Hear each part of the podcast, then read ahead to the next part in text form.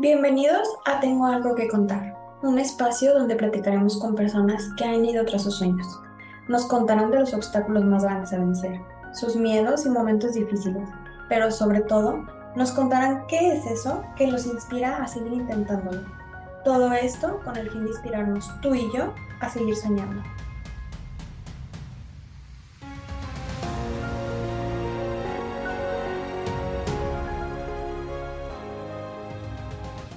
Lo largo de este programa hemos escuchado varias historias de personas que nos cuentan cómo han tenido éxito en su vida. Este programa surge a raíz de una necesidad personal de encontrar inspiración en historias de personas que han logrado éxito en su vida. Pero a lo largo de, de los capítulos conocidos y amigos me, me habían preguntado que por qué yo no había contado mi historia. Después de pensarlo en varias ocasiones, me animé a compartirles, a ser vulnerable y a contar con mucho detalle mi historia. Pero lo quise hacer un poco diferente. Invité a mis tres mejores amigas que han estado conmigo en diferentes momentos importantes de mi vida y que han visto mi crecimiento y mis logros. Y les pedí que fueran ellas las que me, me entrevistaran. Así que la dinámica está un poquito diferente. De antemano, eh, les quiero agradecer a ellas por haberme acompañado y de antemano a ustedes les pido una disculpa porque tuvimos un poco de problemas con el audio, eh, pero espero que, que no sea un inconveniente para que terminen de escuchar este capítulo que de mi parte sale desde el fondo de mi corazón. Eh, cuento cosas muy personales y por último, por la dinámica que escogí y por las personas que me acompañan, se hizo un, episodio un poco largo, así que decidí dividirlo en dos partes. Esta parte la primera parte sale esta semana, la segunda sale la siguiente semana. Y pues espero les guste, espero lo escuchen y escuchen el, el otro capítulo que saldrá la próxima semana. Pues de antemano, muchas gracias. Hoy Ok, aquí estamos acompañando en el capítulo, el cual tendrá un giro diferente porque la invitada de hoy es la host de este programa. Así es, Lore Ballesteros, que a pesar de que en el primer capítulo nos diste una breve introducción, en este nos iremos más deep, ya que en el desarrollo de tu historia te iremos acompañando Paola, Noemí y yo, Raquel, durante este proceso. Voy a dejar de lado un poco tu presentación porque esa te tocará contarla a ti. Sin embargo, quiero cerrar esta pequeña introducción diciendo que eres una persona a todo terreno, literal, que te avientas a hacer las cosas aunque no veas el final del camino. Quiero decirte que te admiro, te honro y te quiero, mi compañera eterna de aventuras. Y con esto ya le damos aquí la bienvenida a todas. A ver, Lore, preséntanos ahora sí. Hola. Qué bonita presentación. Y como dijo Raquel, esta va a ser un capítulo diferente y quise que tres de las personas que han estado conmigo en momentos claves de mi vida y, en momentos muy importantes fueran las que me acompañaran para contar eh, un poco más de mi, de mi historia. Eh, Noemí es mi amiga desde prepa, tiene como 15 años que nos conocemos. Paola eh, la conocí en un trabajo, tiene como 7 años que nos conocemos, más o menos. Y Raquel es mi amiga más reciente, tiene 5 años que nos conocemos, más o menos, 5 o 6 años. Y Raquel era mi roomie, vivíamos juntas y pues pasamos también por procesos que nos unieron bastante. Y han sido personas que, que para mí han sido muy, muy importantes en, en, mi, en mi recorrido de esta vida. Ay, qué bonito. Gracias. Hola. Con la introducción de Raquel casi lloro. Gracias. Ah.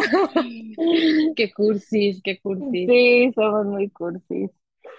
Muchísimas gracias por invitarnos a tu capítulo de hoy para que te conozcan un poco más como nosotros quizás te Para sacar todas las historias inéditas.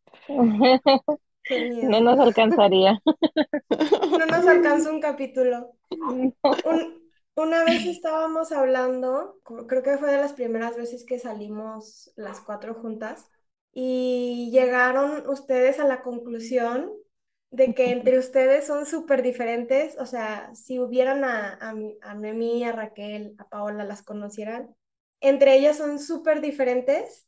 Eh, cada una tiene personalidad súper específica, pero cada una tiene algo que coincide conmigo, o sea, que tienen algo de mí, algo en común. Algo muy. Sí, como si fuéramos una parte, ¿no? Una parte de, Ajá, de la personalidad de Lore. sí. Y también que podemos convivir, o sea, todas. O sea, que, que tú eres como ese punto de, de partida, porque pues a veces tú como persona puedes tener muchos amigos, pero no puedes juntar a ese grupo de amigos todos juntos. O sea, no puedes tenerlos en la misma reunión. O sea, se sienten como incómodos y creo que entre nosotras ha fluido la comunicación hasta ahora, ¿no? Sí. De al rato, ¿no? No, no. No, ¿quién te dijo? Qué bueno que ya no estás aquí. Todo está fluyendo más. Ahora ya- Ahora nos Sí. vemos cada fin de semana. Ay, no es No, sí, sí. Sí, creo que eso que dijiste, Lore, fue en el viaje que nos fuimos de tu cumpleaños, Ah, sí. Ujú. épico, Cierto. y que justo ahí, ahí convivimos por primera vez, creo que Sí. todas, ¿no? De hecho, sí, Sí, cierto. sí, sí. Y sí lo dijimos de repente, voltearnos a ver y decir, o sea, yo creo que si me hubiera topado a Raquel o si me hubiera topado a Noemí, no, no hubiera sido mi- juntarnos las cuatro y convivir así, porque es parte de Lore, pues, o sea, tenemos Y no hubiéramos hecho como congenialidad desde la primera, ¿no? Como el match, no, no hubiera Sí. habido el match ahí. Como de- ¿Ves, Nori? Pues Bueno. muy bien, chicas. Pero bueno, cuéntanos, Lore, El porque digo, creo que Noemí es la que te conoce un poquito más. Le tocó aquella etapa donde por primera vez te sales de tu casa. Cuéntanos. Sí, am, a mí ese tema siempre me ha dejado muy impactada hasta la fecha, todavía lo recuerdo y me sorprende mucho que pues haber conocido a alguien que pudo superar un momento difícil a tan corta edad y que encima le fue muy bien y jamás se victimizó. O sea, yo jamás la escuché que, que será de nada de lo que había sucedido, ni de las personas que tuvieron que ver con ese proceso. Al contrario, creo que hasta nos peleamos ella y yo, la única vez que nos hemos peleado, eh, porque ella no podía opinar mal de, de las personas que estaban involu- involucradas en ese proceso y yo estaba indignadísima, ¿no? Y no había vuelto a ver a nadie a nadie que me cuente una historia similar y que lo haya superado de esa forma. Entonces, me parece muy interesante que nos cuentes, Lore, cómo te independizaste tú a Por los primera vez. 18 años. Sí. Yo ah, vivía con mamá y su esposo y mi hermana la más chica. Y había pasado un año que yo le había dicho a mamá que había terminado con un novio que ella no quería. Eh, no, no le gustaba mi, mi novio de ese entonces. Y después de un año de que ella creyó que yo había terminado con él, pues se dio cuenta que no había terminado con él. Y ella se, en el momento en el que se entera, literal fue, te sientes muy adulta para estar tomando las decisiones que quieres tomar, pues entonces salte, o sea, vete de la casa y vive como un adulto, ¿no? Tan, tan independiente te sientes y tan, tan libre te sientes de tomar tus decisiones. Mi, mi mamá es una persona de carácter muy fuerte y en algunas circunstancias de la vida puede llegar a ser también como muy fría en sus decisiones. Y me acuerdo que eh, yo en ese entonces trabajaba con ella, o sea, eh, trabajaba en el negocio que ella tenía. Y ¿Cuántos años tenías, Lore, ahí? 18, acababa de cumplir 18. O sea, yo cumplo en diciembre y a mí me corren en marzo de la casa. No, y cuéntanos cómo era tu vida. Yo me acuerdo que esa de la prepa, ella tenía que irse inmediatamente a su casa, llegaba y le hablaba a su mamá a decirle, ya estoy en la Ya casa, llegué. ¿no? Ajá, sí, Y no, no podía, no podía romper eso ni un solo día porque no estaba permitido. Entonces, eh, a eso me refiero con la rigidez y las, eh, ¿cómo te digo? Lo estrictos que eran con, con ella, ¿no? sí. Y, y hasta su trabajo lo tenía desde muy joven, el trabajo que tenía con su mamá. Y era pues un trabajo real, formal, y ella no recibía dinero más que el de su trabajo en su casa. Sí, Que- o sea, hasta cierto punto me iba, me iba bien porque pues tenía, siempre tenía dinero porque pues trabajaba y el, lo que yo ganaba era para mí y eh, era como de pues lo que yo me quería comprar me lo compraba. Mi mamá, te digo, sí, sí, era súper, sí, yo era la rebelde de mis hermanas, yo siempre fui la rebelde, sea, mm, mis otras hermanas son de que hasta cierto punto mi mamá les dice algo y, y son de que sí, ma, este, está bien, ¿no? Y yo desde muy chica siempre fui la de, pero, pero ¿por qué lo tengo que hacer si no lo quiero hacer? Al final, como dice Noemí, siempre terminaba haciendo lo que mi mamá me decía porque sabía que me iba a ir peor, ¿verdad? Pero, pero lo, o sea, pero lo cuestionaba y levantaba la voz y decía de que no me parece, o sea, no estoy de acuerdo. Y sí había como esta fricción. Mi mamá y yo hasta cierto punto tenemos como en algunas cosas carácter muy similar, en otros súper diferente. Pero las dos somos de carácter fuerte, entonces las dos somos de, de, es como que hasta cierto punto, en ese entonces yo era mucho de querer hacer lo que yo quería, de, sin Pues la en edad, nada ¿no? De. Ajá, sí, sí, sí, estás en la, saliendo de la adolescencia, empezando la, la adultez y te Ajá. sientes que, que las sabes todas, ¿no? Entonces sí, o sea, yo es- sí venía de una, de una familia muy, eh, muy estricta, muy de muchas normas, muy de las cosas se tienen que hacer como, como te estoy diciendo. Por eso cuando mi mamá se entera fue como de el acabose total, ¿no? Y entonces, literal, mi mamá, ese día era un viernes, me acababa de pagar mi sueldo de, de mi trabajo. Este, ella tenía una cuenta donde ella me pagaba una parte y y otra parte me la guardaba, o sea, tenía como un ahorro. Y literal, de que me dijo, te vas con lo que tienes. O sea, literal, me dijo, te vas con lo que tienes. Con tu nómina, con tu sueldo. Ah, no, no, no, no, no, no. O Con sea, lo que traes con lo que puesto. traes puesto. Con lo O que- sea, con lo que traes Sí. puesto. Punto. Párale de contar. Y por suerte traía en la bolsa del pantalón mi celular, porque si no, ni con eso. Y las Entonces, llaves, ¿no? Traía Eh, las n- llaves de la casa. Ah, no, no es No, cierto. no, No, no, no, no, yo no. siempre tuve una copia de las llaves de la casa porque yo sabía como, como que era algo desde muy chica, sabía que, que y me iba a salir de una forma así, ¿no? Entonces yo Sí. siempre tenía como, o sea, como que siempre mi cabeza va más allá de, siempre estoy pensando en como las posibilidades de las cosas. Ujú. Y mi mamá me dice de que pues te vas y yo de que pues era en la noche, o sea, eran como las, después de las 10 de la noche, no me acuerdo. Y lo, lo único que yo le dije de que pues por lo menos dame para irme de- en taxi a casa de mi abuela. Yo sabía que ni me iba a ir en taxi ni me iba a ir a casa de mi abuela, pero yo necesitaba sacar algo, ¿no? Entonces de que mi mamá sacó 100 pesos, me los dio y fue de que pues vete, ¿no? Me acuerdo en ese momento salirme de casa de mamá y, y literal veo a- a- al que era antes mi novio y me acuerdo cómo yo sentí físicamente que me, que me estaba cayendo y que yo me volteé y le dije, es que ya no tengo nada, o sea, en este momento ya no tengo nada. Y me solté llorando y, su primera reacción fue como sostenerme y decirme de que tranquila, todo va a estar bien, vamos a salir de esta, tú no te preocupes. Este, y él en- inmediatamente le empieza a hablar a su familia y su familia luego, luego fue de que, este, claro que sí, vente, este, acá, este, lo recibimos, no sé qué, y llegamos con, con su familia y su familia literal me abrió las puertas de su casa, o sea, fue como, pues, o sea, sí, aquí estamos para ti, te ofrecemos, e- está esto, o sea, yo digo, siempre he creído que la vida me pone las personas que necesito en el momento que las necesito, porque yo sí llevaba más de, ya llevaba como dos años con él, pero no, no había No convivido nos tanto con conocías su tanto. familia. Ajá, sí, yo no, con- no había convivido tanto con su familia. Bien pudo haber sido cualquier otro tipo de familia, ¿no? Pero me topé con gente que realmente tenía como mucha calidad humana. O sea, siempre conmigo fueron, fueron como mi familia y ellos me, me, me recibieron a mí como su familia. Y lo curioso es como lo determinante que tomaron todos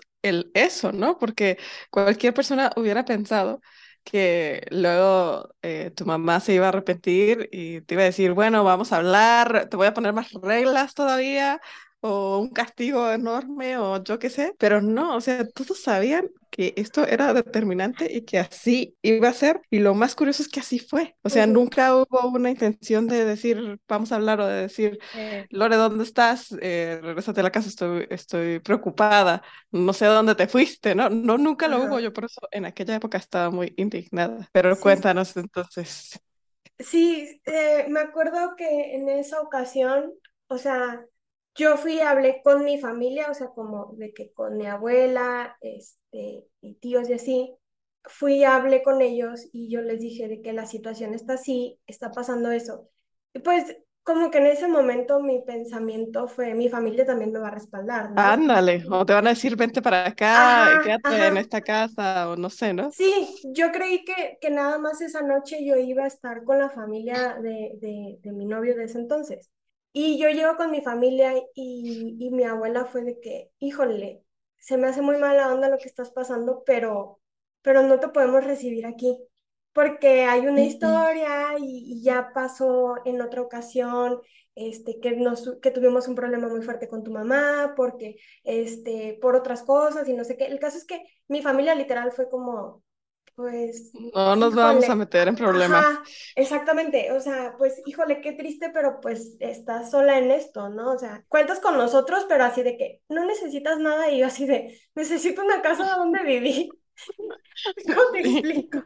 Y... Pero lo curioso es eso, tú tampoco estás como, o, no sé qué pensabas, podrías contárnoslo, pero no estabas en el plan de decir, voy a hablar con mi mamá. ¿Qué fue lo que pasó ahí? ¿Qué pensabas tú?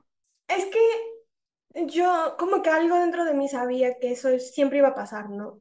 Sí hubo un momento en el que yo dije, voy a intentar arreglar las cosas con mi mamá, pero como que yo me puse un límite, o sea, yo dije, sé que, que arreglar las cosas con mamá porque la conozco es muy complicado.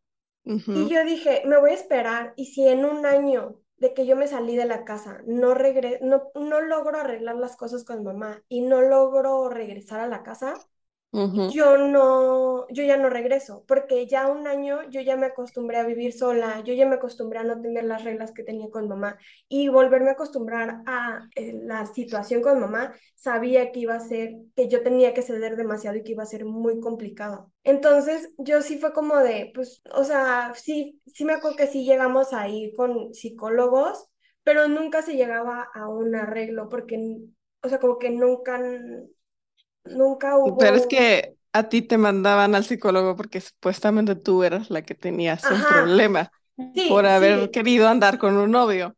Ajá. Sí, yo llegaba al psicólogo y entonces el psicólogo también enfrentaba de esta parte de pues tampoco el proceder fue el correcto, ¿no? Y entonces ya no, parece, no les parecía ese, esa respuesta, o no sé, o sea, fueron como muchas cosas, ¿no? El punto es que no se daba que yo regresara. Yo, una de las, de las razones por las que quería regresar era por mi hermana la pequeña, o sea, la más chiquita en ese entonces tenía dos años, apenas, yo sí, creo. Justo, justo yo te iba a decir que creo que ese dato curioso de ti, que a mí se me hace increíble cuando te conocí, que tú tienes dos hermanas que te llevan muchísimos años, o sea, estamos hablando que... Ustedes. Sí, la mayor me lleva 8 y la chiquita yo le llevo 15. Y la chiquita es de la edad de mi sobrina, la más chica. O sea, sí. Entonces, mi realmente yo más que por decir yo quiero regresar por mí, yo decía yo quiero regresar por mi hermana, la chica, ¿no? Por estar con ella, porque, es, eh, no sé, o sea, era mi, mi principal motivación. Y bueno, no se dieron las cosas. Eh, yo estuve un tiempo viviendo con la familia de, de mi ex y luego me fui un tiempo a vivir con mi hermana. También, o sea, como que no, nos adaptamos, yo me adaptaba mejor con la familia de mi ex y me regreso a casa, a casa de la familia de mi ex. Y después a mí me dicen este, de que, oye, pues tenemos esta oportunidad, te podemos eh, rentar este departamento súper barato, o sea, yo pagaba una nada, o sea, literal. y me voy yo a vivir sola. Estuve tres años viviendo sola. Cuando yo salgo de mi casa, yo estaba en los, en los últimos meses de prepa. Y pasó un año de que no entré a la universidad y al año y pasaditos entré ya a la universidad. Cuando yo entré a la universidad yo ya vivía sola.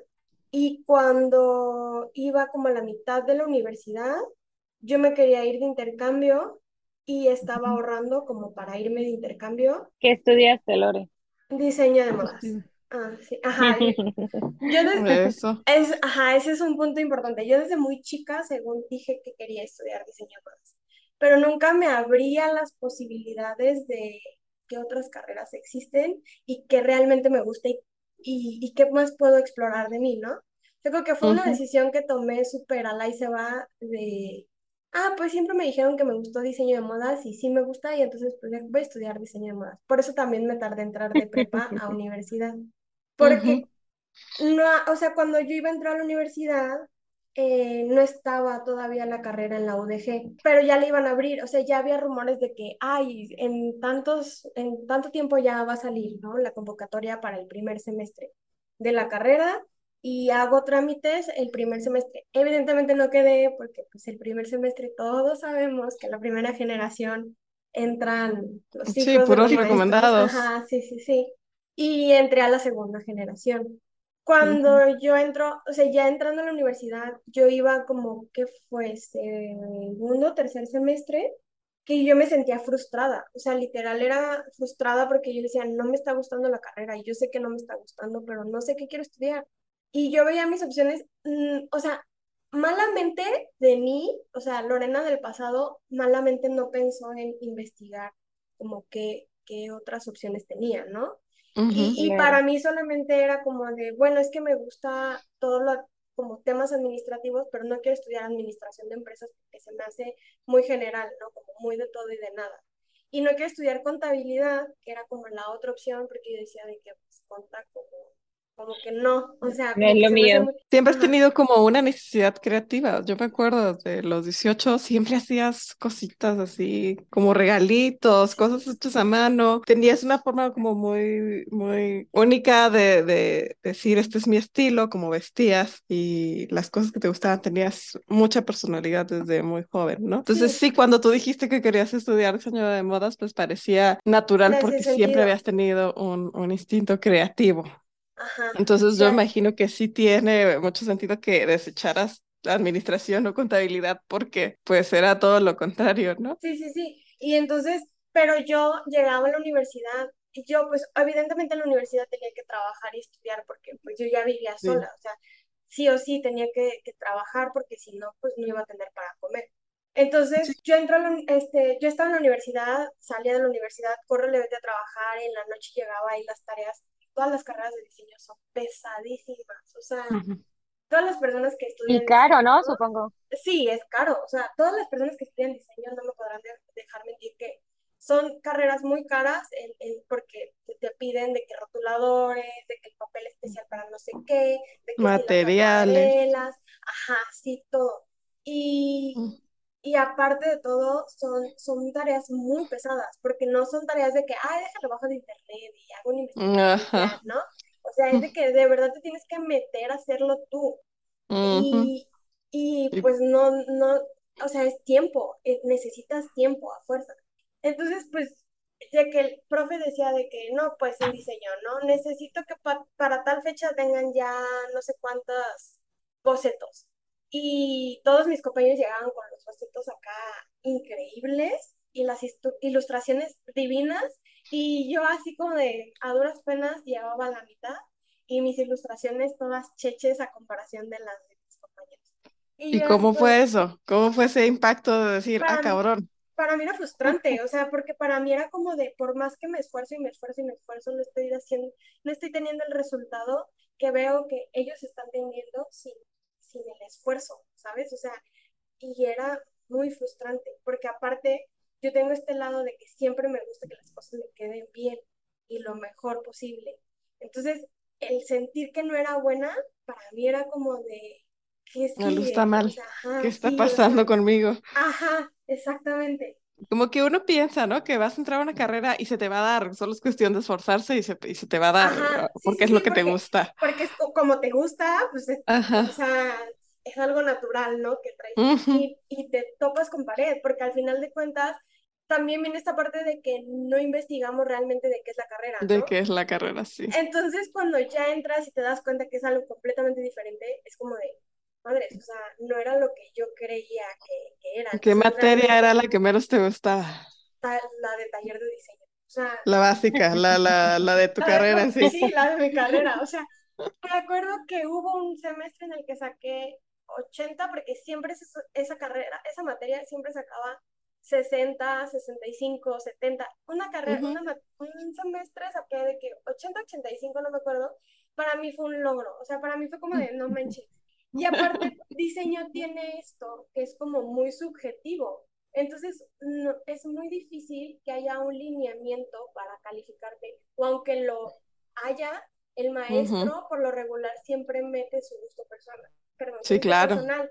Entonces, es muy difícil como que, o sea, porque a lo mejor para mí tiene sentido lo que estoy haciendo, pero para el profesor no le gusta, no le gusta. No, y además estás Claro. compitiendo con tus 20 compañeros, 30, los que tengas, Ajá, 15, exactamente. y, y como tú dices, hay gente que es nata, que, o sea, tiene esa habilidad, y, y llegan con cada maravilla y tú te quedas, te quedas en shock porque Sí. tú te esforzaste mucho, porque por más que le pensabas que, que voy a proponer, no puedes, o sea, no, eso fue lo mejor que te salió, pues y, y veías lo de los demás y, y, eh, yo supongo que debió de, ser duro. En mi caso, que yo también estudié una carrera de diseño, yo estudié arquitectura y era lo mismo, este, y me pasó la misma historia. Eh, para mí, eso se fue, fue acabando con mi autoestima, o sea, poco a poco, poco a poco, llegó el momento donde yo sentía que ya no, ya no era capaz de nada, ¿no? Que nada más estaba perdiendo el tiempo y no sé, tu autoestima se va, por eso yo te pregunto, ¿a, a tú cómo lo viviste? En tu caso, yo siempre te he percibido que a ti nada te tumba, ¿eh? Nada. Yo sí me puedo aventar al sufrimiento días y años porque no me fue bien en algo, porque elegí mal algo, yo qué sé. Y no, yo te veo que tú, pues lo que sigue, lo que sigue, da igual, lo voy a terminar y lo que sigue, ¿no? Bueno, O sea, bueno, Eh, eh, bueno, bueno. hablando de temas profesionales, quiero aclarar. O sea, es que siempre, creo que en ese sentido, y siempre ha sido como, Como que te que, cuesta trabajo solamente, o sea, si vives los momentos, pero algo dijo Noemi muy cierto, te gusta terminar las cosas, aunque estés incómoda, lo haces. Es de, y, y pasó en lo de la carrera, o sea, ya sabías que no, no te gustaba, aparte de que elegimos carrera muy chiquitos, este, Sí, ¿no? sabías que no te gustaba y decías, en segundo semestre yo decía, ya, no es para mí, pero lo voy a terminar.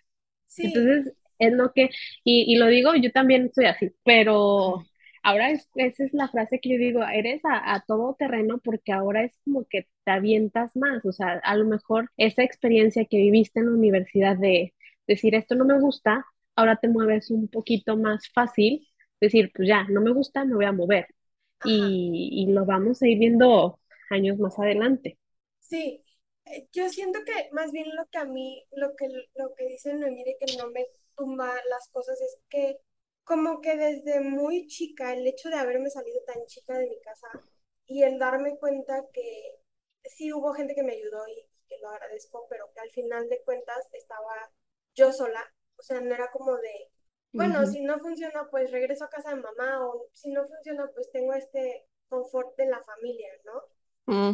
Entonces, como que el darme cuenta que desde muy chica, sí o sí, depende de mí que se den las cosas, es lo que me trae este chip de, pues sí me está pegando, pero al final de cuentas tengo que seguir adelante porque no me puedo tirar al piso a llorar que la situación no me está saliendo como quiero, porque No lo tienes permitido. Exactamente, no lo tengo Vale. permitido porque tengo que seguir, o sea, la vida sigue, o sea, a menos de que me, me, me muera, pero, mm, o sea, no, Sí. es como, como al final de cuentas tengo que seguir adelante, porque no va a haber nadie que, que si yo la, la cago totalmente ahorita y lo arruino todo ahorita, me vaya a solucionar el hecho de que yo la cagué y lo arruiné. Sí, que diga, ah, no te preocupes, tienes Ajá. chance, te quedan años para volverlo a intentar. Exactamente. Entonces, Sí. sí, o sea, yo no me salí de la carrera porque una sí era como de, pues ya, o sea, tengo que terminar la carrera, y dos, porque decía, ¿y si me salgo, qué voy a hacer? O sea, si me salgo, Nunca lo viste como una opción. Ajá, no, no estaba como sobre la mesa, porque yo decía, pues sí o sí tengo que terminar una carrera. E ¿Y en qué, inevitablemente, ¿eh? Y en qué pensabas que te ibas a dedicar saliendo? ¿Cómo, cómo Mm, ah, pensabas tú que era el panorama laboral? No tenía ni idea, o sea, literal no tenía ni idea de cuál era el panorama laboral. O sea, para mí era como de, pues le voy a seguir. Yo sabía que había un punto en la carrera en el que teníamos que decidir, se dividían entre los que querían la parte administrativa y de negocios y los que querían la parte más de diseño, ¿no? Más creativa. Y pues yo me fui inevitable a la parte de negocios. Y fue cuando empecé yo a experimentar esta parte y decir, pues se me da y le entiendo y veíamos de qué costos y presupuestos y de que este todo también veíamos temas este, laborales eh, legales de que este INPI y de que o sea como temas ya más administrativos y me gustaba o sea ahí fue cuando yo empecé a decir ah esto me gusta entonces en mi cabeza fue como cuando salga pues puedo este meterme me gustaba mucho el tema de compras y yo decía de que, ah, pues sí, a una empresa de que sea, no sé, alguna marca que tenga que hacer compras de, no sé, por ejemplo, las marcas de lujo que, que están aquí en México, que tienen, o sea, se traen la marca, pero tienen una persona en específico que se va a Estados Unidos a comprar en la marca y a decidir qué se tiene que, qué se va a comprar y qué se va a traer. Y yo decía, eso me gusta. Quiero hacer eso, ¿no? O sea, porque está dentro de modas, pero va también a la parte más como pensante de decir qué funciona, qué no funciona, como más estratégico, vaya. Ujú. Pero yo me salgo, salgo de la carrera, termino la carrera, este, no me titulé porque mi promedio final fue 89.95 y por cinco milésimas no alcancé a titularme por promedio. Y en mi carrera no existe el Ceneval, o sea, en mi carrera no existe el Ceneval. Era nada más o tesis o promedio o excelencia. Ujú. Y, y yo dije, no voy a invertir más tiempo de mi vida en hacer una tesis en la que me voy a tardar no sé cuántos años para titularme, para no usar una- un título. O sea, dije, no, no, definitivamente no. O sea, ya, ya tengo mi cartita de pasante, ya dije, ya dije aquí que lo estudié, ya. O sea, dense por bien servidos, ya cumplí. Como el 99.9% de los mexicanos, Ajá, sí, no, no, no. sin título. Y entonces, pues ya empiezo yo a buscar trabajo y no encontré ¿Cuántos años habían pasado de, de, o sea, cuántos duraste en tu carrera? los cuatro años de la carrera. Son cuatro años. Ajá, sí. Y tú ya seguías sol- viviendo sola, trabajando y estudiando. En, yo trabajaba, pero vivía en ese entonces vivía con, con mi pareja. O sea, ya yo ya vivía con mi, con mi ex. Y yo me salgo de la carrera, pues obviamente tenía que buscar Termina. un trabajo. Yo tenía 24 años recién cumpliditos. Ay, eres una bebé. Sí, era una bebé. Qué curioso, ¿no? Que, que ahora pensamos 24 años y dices, wow, todo lo que le quedaba por vivir. Regrésenme. Ajá. Y Y, en y en ese ese momento, no. No, te- o sea, ah, yo tuve una crisis a los 21 años cuando entré a la universidad y tuve una crisis a los 25 años por la famosa crisis del cuarto de siglo. Porque Sí. uno ya se siente que la vida ya se le fue. Sí, O sea, uno a los 21 que a los 25 siente que la vida ya, y no he hecho nada. ajá. Pobres ilusas. Y no tengo nada de todo lo que pensé que iba a tener, Es- ¿no? Spoiler alert, uno llega a los 30 sin tener Sin tener. nada de lo que una vez pensó que iba a tener. Exactamente. Pero bueno, o sea, que me queda claro que hay personas que sí, pero el, mal- el 90% de las personas que conozco no lo tienen. Mm, Entonces, este, el punto es que yo me salgo, o sea, salgo de la carrera, empiezo a buscar trabajo y los trabajos de lo que a mí me gustaba, o sea, de lo que tuviera que ver como con compras o cosas más administrativas, era de que no, pues es que no tienes una, una, Experiencia. no, no tienes una carrera administrativa y necesitamos Ah, administración, mercadotecnia, eh, no sé, o Sí, sea, típico. Sí, ellos querían ver, Contabilidad. ajá, una carrera administrativa en, en el, en el currículum, ¿no? Entonces, como decía Moda, eh, y pues no, el, el programa de la, la UDG era muy nuevo, pues la gente no conocía, no, no sabía qué era lo que yo había estudiado dentro de la carrera, ¿no? Y a veces ni siquiera llegaba a la entrevista como para decirle, es que sí sé. O sea, simplemente por el hecho de que cuando yo aplicaba y veían, o sea, lo primero que me decían de que es que no tienes, y, y pues no, o sea, ni siquiera entrevista llegaba. Ujú. Y los trabajos que había de mi carrera que sí me aceptaban con lo que yo tenía era como, o sea, eran cosas que ni me gustaban. Y me acuerdo que una vez llegué, este, me hice una entrevista y no sé qué, y me dicen de que, ah, sí, está bien, eh, pero como es este, es una, un puesto de pasante, pues te vamos a pagar 500 pesos a la semana. Dios Y santo. yo, ¿Qué?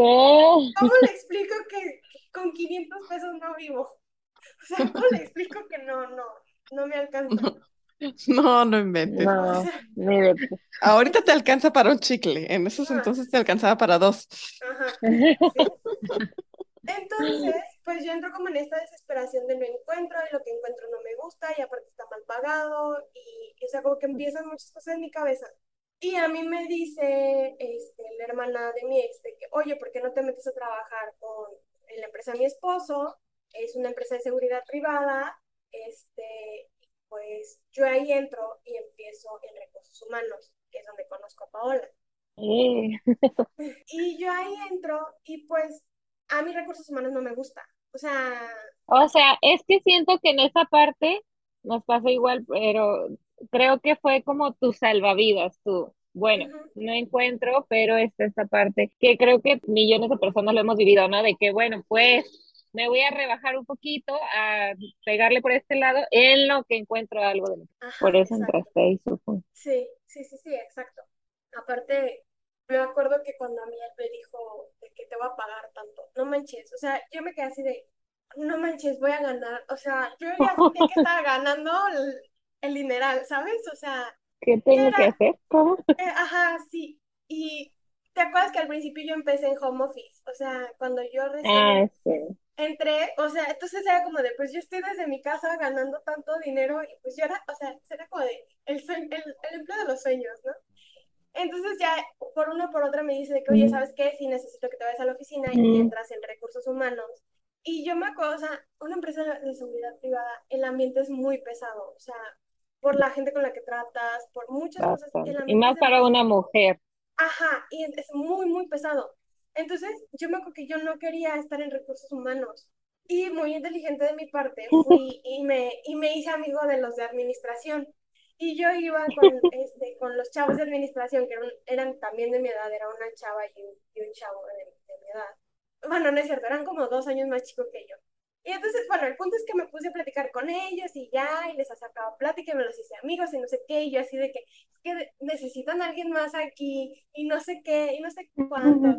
Y entonces el punto es que se dio la oportunidad y a mí me dijo, este, que él era mi jefe en ese entonces, de que perfecto que me sentó eh, en su casa, estábamos en el comedor, y me dice de que, oye, me están diciendo de administración que quieren que tú te vayas a- allá con ellos, pero te advierto que vas a tener que aguantar el paso, ¿no? O sea, no, no, no vas a tener ningún privilegio ni nada, este, y pues vas a tener que aguantar porque es mucho trabajo y está muy pesado.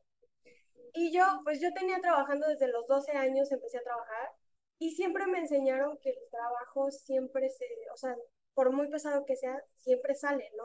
Y entonces el trabajo no, o sea, yo le dije, a mí el trabajo no me da miedo, porque la realidad, y siempre lo he dicho y lo sostengo, a mí el trabajo no me da miedo. Sé que lo puedo sacar, sé que, o sea, como que siempre he sabido que tengo esa capacidad para sacar el, el trabajo, ¿no? Y yo le dije de que sí, no hay bronca, no sé qué. Y me pasan administración, me empieza a ir súper bien, o sea, empiezo a ganar súper bien, me empieza, este, em, empiezo como, como una vida que nunca había tenido, o sea, que no tenía desde mucho tiempo, y empiezo a disfrutar como mucho lo que estaba haciendo, me doy cuenta que me gusta, que se me facilita, o sea, que todo eso que yo no sentía en mi carrera, lo estaba sintiendo en ese trabajo. Y entonces fue cuando dije, es que esto me gusta, o sea, realmente me gusta y me apasiona. Y yo, pero yo seguía diciendo, eh, pero administración no me gusta, pero contabilidad tampoco. O sea, sí les entiendo, sí me dicen y me explican las cosas y me quedan claro rápido. y se te da. Ajá, y se me daba, creo que lo más, lo que más se me hacía como complicado o que me daba más flojera entender era pues como, güey. Era como la, parte de, del IVA de saber qué sí y qué no. O sea, porque como empresa hay cosas que, que sí puedes deducir y cosas que no puedes deducir, ¿no? Entonces, este, como que eso era lo que menos me gustaba, pero al final no lo hacía, ¿no? Y entonces yo empiezo en esa empresa, eh, estaba patas para arriba, o sea, yo me acuerdo que cuando yo entré ya a administración, el chavo que es uno de, eran dos chavos, era una chava y un chavo, y uno de ellos se fue. Y pues nos quedamos la otra chava y yo a cargo de, de, todo lo que era administración, contabilidad, facturación, este, tesorería, todo, todo, todo. Y de pronto nos hablaba nuestro jefe y era como de, oye, niña, necesito que me digas cuánto le debemos a tal proveedor. Y yo así de, ¿y de, dónde, veo eso, no? Ajá, y yo, y yo como, o sea, no sé ni qué el proveedor, o sea, no me daba el nombre del proveedor, no sabía ni qué nos vendía, no sabía nada, o sea, no tenía conocimiento de nada, era como de, ¿qué pedo con esto? O sea, no, ¿dónde lo busco, no? Y entonces nos quedamos, nos aventamos cinco semanas de corrido de, sin descansar, ni un día, o sea, íbamos literal de lunes a domingo, y entre semana salíamos una, dos de la mañana, yo creo de trabajar. Y, y, nos aventamos de que, o sea, me acuerdo la primera vez que pagué la nómina, este, este güey que se había salido, jamás en la vida nos explicó bien cómo se tenía que pagar la nómina. Me acuerdo que me meto al banco y era como de, tengo dinero, sí, sí tengo dinero. Este, medio me explicaron cómo se hacía y yo le seguí picando y, y fue como de, ay, mira, aquí encontré, aquí dice nómina, déjame meto aquí. Y entonces no supe cómo le hice, pero al final lo terminé pagando. O sea, no supe, ¿no? O sea, y así fui aprendiendo. O sea, de Excel yo no sabía nada, nada, no, tenía conocimiento. Lo único que sabía es que si le ponías más un número y otro número y otra vez más y otro numerito, te daba el resultado. Pero no tenía idea de cómo funcionaba Excel. O sea, para mí Excel era como de, no, no sé, no sé de qué me estás hablando, yo nada más pongo datos y ya. Y me acuerdo que yo veía a la gente de que para, o sea, para ciertas cosas le picaba tales comandos y luego le picaba al F4 y luego le y pasaba y entonces yo lo que hacía es que me acercaba a la gente cuando estaba trabajando en Excel y veía lo que le ponían y, y como que decía, ah, si hago esto me puede ayudar para esto y si hago esto otro me puede servir para esto otro. Y entonces, este, también contratan en ese entonces a un güey que era un programador y era un programador que toda la programación la hacía por Excel. Era un viejito. Ajá, don viejito. Era un genio en el Excel, ¿no? O sea, e-, e-, era un señor demasiado complicado porque ya estaba mayor, pero era un genio en Excel. Y yo me acuerdo que yo me sentaba con él y le decía de que, oye, viejito, pues necesito en este, en este archivo que me diga, porque necesito que me diga esto, esto y esto. Y entonces él se sentaba con toda la paciencia del mundo y me explicaba de que, mire, es que esta fórmula funciona así, porque en Excel esto funciona así. Entonces, o sea, yo en lugar de decir, ay, ya dígame cómo lo hace, o sea, yo le ponía atención porque él me explicaba el, el cómo funcionaban las cosas. Y, y mi forma de pensar era como de, si yo entiendo cómo está funcionando, o sea, cómo funciona, yo ya no voy a necesitar que alguien me resuelva y alguien me diga cómo eh, utilizar cierta fórmula o cierta función, ¿no? Y entonces de ahí yo fui aprendiendo, aprendiendo, aprendiendo. Y me acuerdo que cuando también algo se me atoraba, simplemente me ponía en, en Google y me ponía a buscar de qué. Si quiero que Excel me haga esto, ¿qué, qué fórmula necesito? Y entonces ya me, me, salía de qué fórmula no sé qué. Y entonces, o sea, literalmente desplegaban todo y te explicaban, ¿no? Y entonces, o sea, como que fue un tema que me apasionó demasiado y, y, me ponía y hacía mis archivos y entonces mis archivos estaban todos formulados y, y em, creo que empecé a hacer todo este tipo de cosas que, me, me, Es que justo, volviendo a la introducción de Raquel, justo eh, a mí esta parte que te estás platicando, que yo la viví contigo, pues, fue lo que yo más admiro de ti, porque, o sea, yo te vendo a ti, yo digo, mi amiga Lore la más chingona en Excel, güey. O sea, y es justo eso, no tomaste ni un curso, no hiciste como una maestría, güey, y eres no, la más perfecta en Excel y la más perfecta en números y, y toda esta experiencia este trabajo, pues a ti y a mí nos ha ayudado en la vida a decir, si no le tenía miedo al trabajo, menos le tengo miedo por todas las chingas que nos llevábamos. y, y es eso, pues, o sea, que neta de, de a partir de ahí, de que tú llegas en cero y llegas como la niña super fresa a un lugar de seguridad privada y, y, y creyéndote así la mejor, que en ese entonces pensábamos que te creías bastante porque eras ni la niña creída ni porque tenías ahí tus este, contactos, sino que porque realmente sacabas la chamba, pues, o sea. No, y hasta la fecha es algo que maneja súper bien, o sea, literalmente yo en el trabajo o algo, quería algo de Excel y yo sé que lo podía buscar así como eh, Lore en Google y qué necesito para que haga esto, porque ya me estoy metiendo, me estoy adelantando, yo así conocí a Lore, yo tampoco sabía nada de Excel pero yo aprendí muchísimo de ella y hasta la fecha ella es como mi biblioteca humana. Digo, bueno, tengo de dos, buscarlo y complicarme y investigarle y entenderle o que me explique Lore y, hasta la, y ella es la que me dice, haz esto, esto, esto, esto y ya. Pero así es ella. Sí, y también me costó mucho trabajo ese estigma que dice, que dice Paula, porque también me pasaba cuando yo trabajaba con mi mamá. Eh, que sí, o sea, sí, me, me, yo entraba por el conozco a alguien y me, dieron el trabajo, pero creían que yo era la niña fresa, porque yo era la niña que llegaba a trabajar en vestidito, sí. planchadita, así, este, con mis flats, así maquilladita y de que, ¿sabes? O sea, y, y sí, o sea, claro, todo el mundo al principio pensaba de que pinche niña fresa nada más está aquí porque conoce al dueño, ¿no? Y ya cuando, o sea, me costó mucho trabajo en esa empresa, que sobre todo los supervisores, o sea, como los supervisores, o porque tenía mucho trato con hombres, que respetaran mi trabajo. Incluso me tocó que hubo más de una persona que me, o sea, que sí me insinuó de que, ay, sí, pues es que seguro estás aquí nada más por tu cara bonita. Y yo, o sea, me sentía nada más indignada y ofendida en ese momento, porque era de que, o sea, sí, tengo cara bonita, pero no estoy aquí por eso. Oye, hasta nos pasó, y digo, este es otro tema, pero que una mujer que está en el poder también fuera como, ay, ¿por qué eres bonita, no? Ajá, sí, sí, y, ¿Y tú qué? O sea, tú también tienes un puestazo y ¿por qué no puedes? sí, sí, sí. Sí, o sea, y, y, y es un tema yo que también peleo mucho este, este de siempre que hay una mujer en, un puesto alto, lo primero que piensa la sociedad, este, incluso las mismas mujeres, como dices, es esta, este lado de decir, seguro estás ahí porque mil y un razones, ¿no? Porque conoces a alguien, porque te acostaste con alguien, porque, o sea, por muchas razones, siempre piensan que estás en ese, en ese puesto por algo, menos por tu capacidad de estar en ese puesto. Y es algo que yo siempre peleo mucho. Porque digo, ¿por qué tengo que demostrar? O sea, si yo fuera un hombre y estoy en ese mismo puesto, no tendría que demostrar que es por mis capacidades que estoy en este puesto. O sea, la gente lo daría por añadidura. O sea, lo sí, nadie lo cuestiona. Exactamente. Entonces, sí, en ese trabajo me costó muchísimo. O sea, más de una persona y me, y me limpiaban y me trataban así como de... Ah, ese trabajo me ayudó mucho a fortalecer mi, mi carácter porque era demasiado frustrante.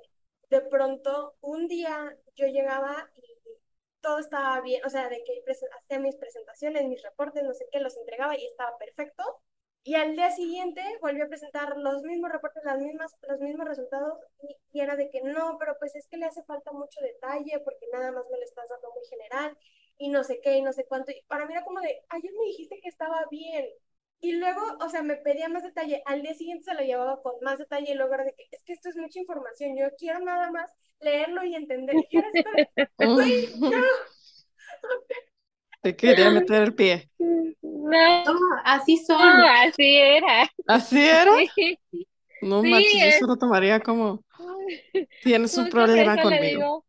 no, por eso le digo que justo, o sea, ese trabajo la enseñó a ser más fuerte de lo que era, pues, o sea, no manches. O sea, qué estrés. Y yo me acuerdo que yo, o sea, yo llegó un punto en el que yo decía, ya tengo la misma información en tres formatos diferentes.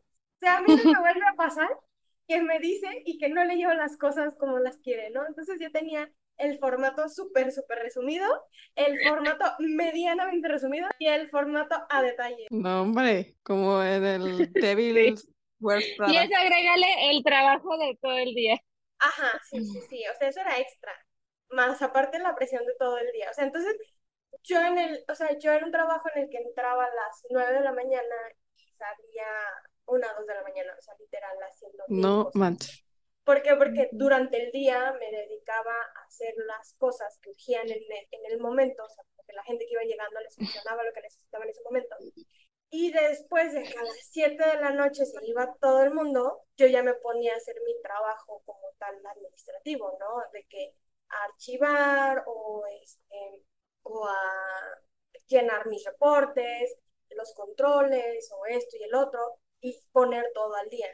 O sea, yo llegaba al, al día siguiente en, en la mañana y mi escritorio estaba sin un papel, Excelente. limpiecito, y llegaban las 7 de la noche y yo tenía un, una pila de papeles, o sea, no te miento, o sea, eran, no sé, Sí. más como 40 centímetros de papeles, así, de, de solicitudes que me llegaban, de un montón de cosas, ¿no?